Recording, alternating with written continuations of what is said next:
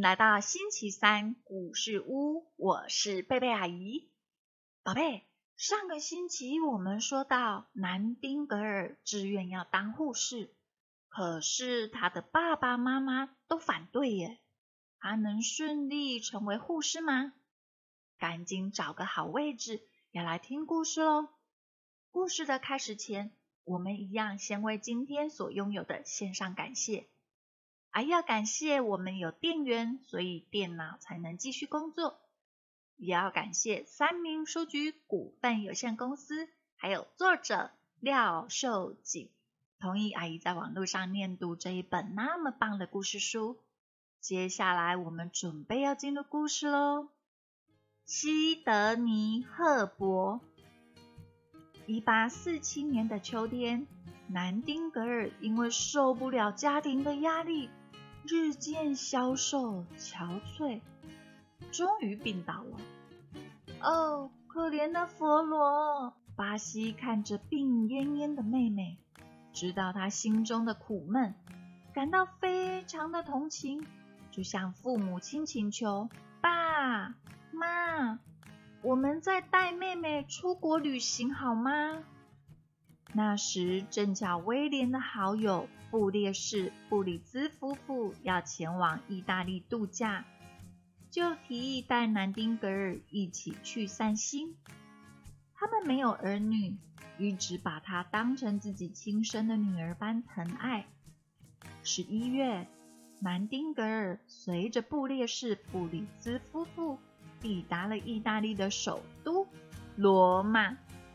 南丁格尔徜徉在名胜古迹里，暂时忘掉了烦恼。他到处参观画廊和教堂，尤其喜欢那举世闻名的西斯汀教堂。宝贝，我们也曾经说过西斯汀教堂的故事。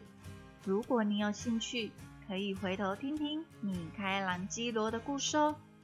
当南丁格尔看到教堂屋顶上，米开朗基罗所画的《创世纪》更是惊叹不已，整个下午都流连其中。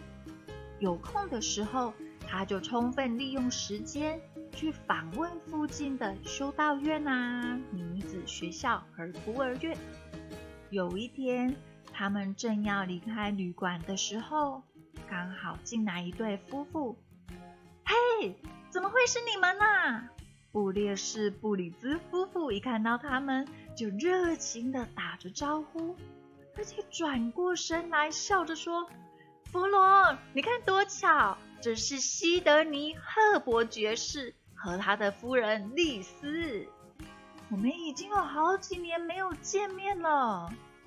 西德尼·赫伯爵士是军政界的名人，在国会里很活跃。”这次会面对南丁格尔的生命具有重大的意义，因为赫伯爵士将会在他生命中扮演非常重要的角色。南丁格尔和赫伯夫妇一见如故，常和他们一起参加盛会，并相约骑马。赫伯夫妇非常的富裕。而且都很热心于慈善事业，是乐善好施的人。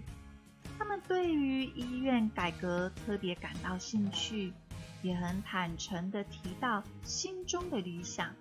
最近我们正在创设一所收容穷人病人的疗养院呢。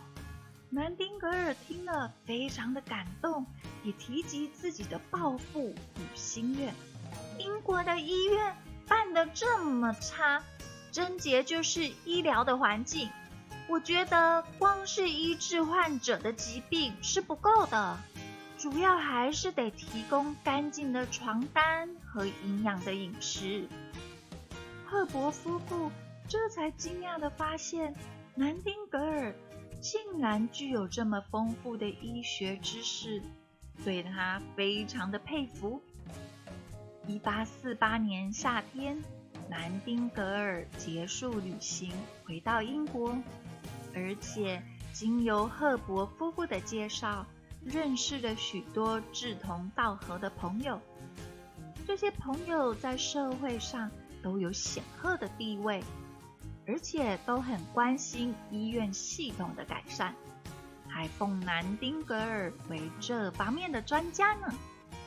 家人万万没有想到，这趟罗马之行反而让南丁格尔的心中原有的愿望呼隆呼隆更加炽烈的燃烧了起来。可是因为家人长期的不谅解，南丁格尔再次过着忧郁的生活。在这段时间里，布列士布里兹夫妇。和赫伯爵士常来安慰他：“你读过这么多医学的书籍，又有这么广泛的卫生知识，为什么不去伦敦走走呢？比如，你可以到平民学校帮忙呀，或是参观伦敦的医院啊。”法尼知道后，起初大家反对啊，但在布列士布里兹夫妇的劝解下。态度终于软化了，他叹气的说：“唉，看来我怎么说你都听不进去啊！不如就让你去一趟吧，等你亲眼看看，就会相信那的确是个肮脏的世界。”于是南丁格尔来到了伦敦，他在平民学校里亲自照顾学生的生活起居。深深体会到贫富阶级的差距太大了，他感慨的想：为什么国家不制定一套制度来帮助穷苦的人家呢？同时，他更迫切的希望快点参加实际的训练，才能有效的贡献自己的力量。那年秋天，巴西突然生了重病。全家人决定陪他到德国去休养。他们与玛丽·克拉克联系，两家约好在法兰克福会面。南丁格尔充满了殷切的期待，在他心中偷偷盘算着：开塞维特医院距离法兰克福很近，到时候我应该可以借机到那儿的护士训练所走一趟。没想到。出发之前，法兰克福发生了政治暴动，旅行的计划只好取消。南丁格尔不免意志消沉，他问自己：“啊，难道我这辈子就进不了护士学校吗？”宝贝，你发现了吗？这时候的南丁格尔还没有办法成为一名护士。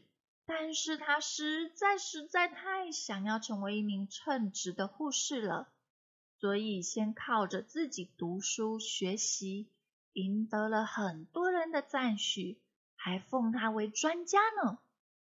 阿姨也要求主来祝福所有的宝贝，能够像南丁格尔一样有自我学习探索的能力。祷告奉主耶稣基督的名求，阿门。好了。那么我们今天的故事就说到这里，下个星期三再见。耶稣爱你，我也爱你，拜拜。